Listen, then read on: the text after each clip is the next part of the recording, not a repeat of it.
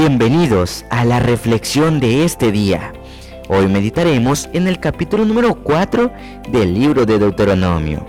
En el capítulo de hoy, Dios confronta a su pueblo con uno de los terribles males que les dañó mucho durante su peregrinar en el desierto. Fue precisamente la idolatría. Dios estableció en su ley el primer mandamiento. No tendrás dioses ajenos delante de mí. Y recordemos que poco tiempo después que Dios había pronunciado estas palabras, ahora el pueblo de Dios comienza a formar sus propios dioses. Era la idolatría el pecado más terrible que este pueblo enfrentaba.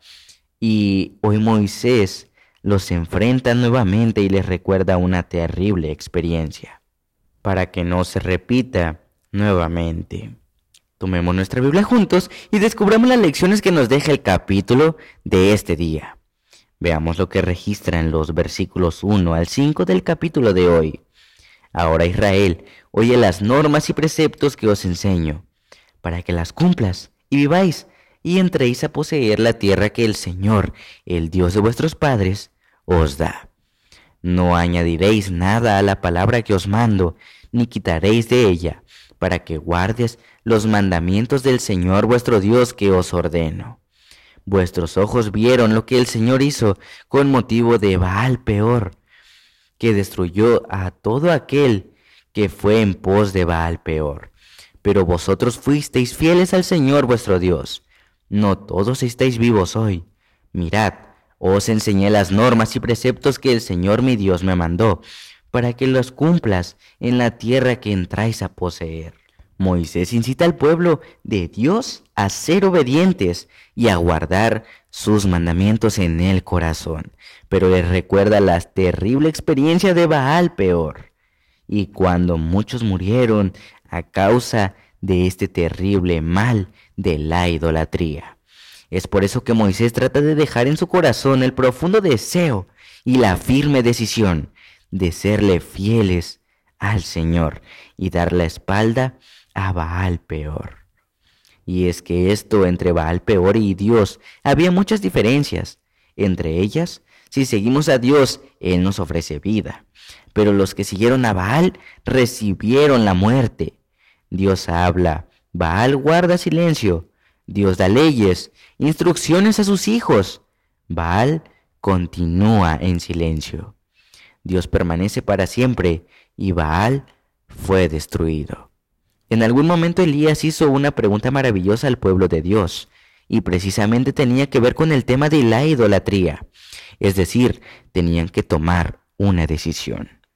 Al final nosotros también tendremos que tomar hoy una decisión si elegimos a Dios o nos vamos en pos de Baal.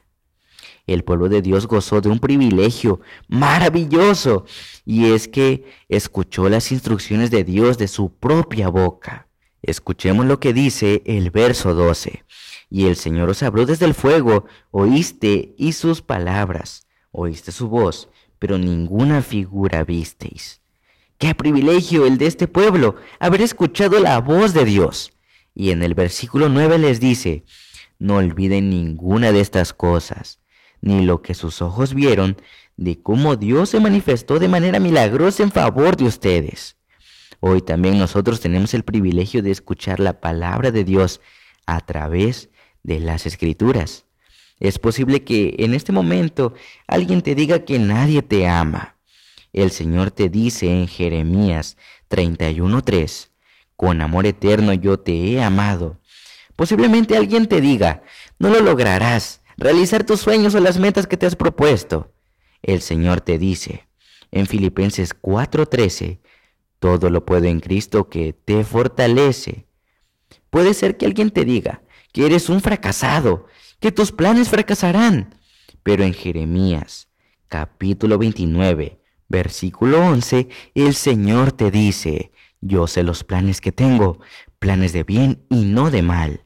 O quizá alguien en este momento te ha dicho que no vales absolutamente nada. El Señor en Primera de Corintios 6:20 te dice que tú vales mucho para el Señor. ¿Te das cuenta? A través de la Biblia, escuchamos la voz de Dios animándonos en momentos de dificultad. Una de las características que presenta las escrituras acerca de Dios la encontramos en el verso 24, porque el Señor vuestro Dios es fuego consumidor, es un Dios celoso.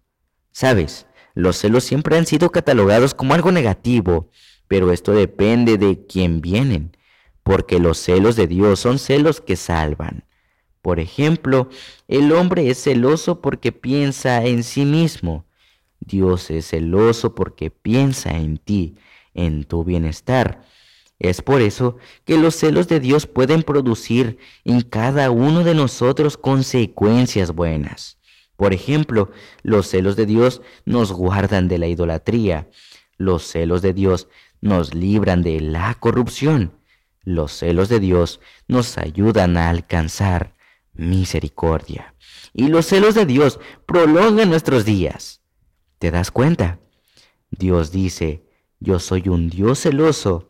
Es que no permite que tú ames a nadie más, pero todo esto lo hace no por una decisión unilateral o arbitraria. Simplemente te da la opción de que tú ames a quien tú quieras. Moisés le presentó esta propuesta desde el principio. Aquellos se fueron en pos de Baal y murieron, pero todo el que elige a Dios tiene vida. Puede ser que no se vea ningún altar y que el ojo sea incapaz de observar una imagen, y sin embargo que estemos practicando la idolatría. Es igualmente fácil hacer un ídolo de ideas u objetos acariciados como fabricar dioses de madera o piedra. Miles de personas tienen un concepto falso acerca de Dios y sus atributos. Están sirviendo a un Dios falso tan ciertamente como lo hacían los servidores de Baal. Estamos nosotros adorando al Dios verdadero, tal como se lo revela en su palabra en Cristo y en la naturaleza, o más bien adoramos a un ídolo filosófico venerado en su lugar. Dios es un Dios de verdad. La justicia y la misericordia son los atributos de su trono.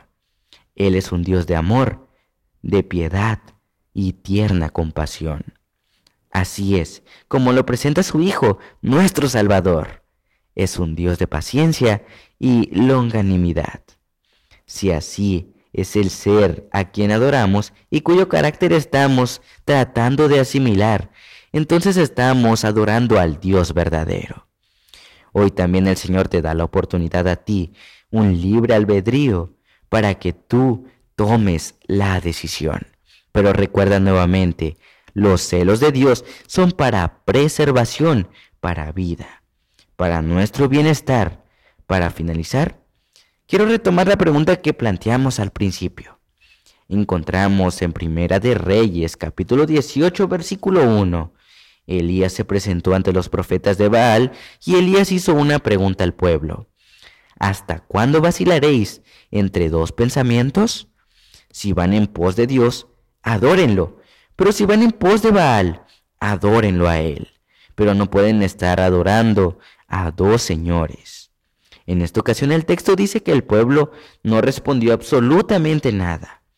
El día de hoy tú tienes que tomar una decisión. Hoy también la pregunta de Elías resuena en nuestro corazón. ¿Hasta cuándo vacilaréis entre dos pensamientos? Si Baal es Dios, id en pos de él. Pero si Dios es el Dios verdadero, entonces adóralo. Por favor, toma la decisión. Recuerda que en los caminos del Señor no existen tonos grises o es blanco o es negro. Todo aquel que tiene un pie dentro de la iglesia y un pie en el mundo, déjame decirte que finalmente se irá hacia el mundo. A la iglesia de la Odisea el Señor le dice, tengo contra ti que no eres ni fría ni caliente, eres tibia. El agua tibia es una mezcla de lo frío y lo caliente. Si tú hoy estás mezclando lo espiritual con lo del mundo, eres una persona tibia y el Señor dice que está por vomitarte de su boca. Es por eso que hoy debemos tomar una decisión. ¿A quién adoraremos? Ojalá que tú y yo podamos tomar la firme decisión que tomó Josué.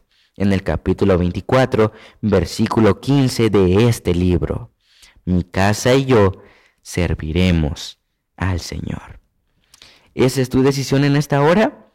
Si es así, yo te invito a que inclines tu rostro. Vamos a orar. Padre, en esta hora tomamos una decisión trascendental e importante en nuestra vida. Te elegimos a ti como nuestro Dios. Queremos que tú ocupes el primer lugar en nuestro corazón. Queremos que tú seas el centro de nuestra vida. Queremos que tú gobiernes nuestros pensamientos, nuestras palabras, nuestros gestos, nuestras acciones. Por favor, perdónanos si hasta ahora hemos estado viviendo con un pie dentro de la iglesia y otro pie en el mundo. Hoy decidimos ser calientes, calentados por el fuego y el poder de tu Espíritu Santo. En el nombre de Jesús. Amén.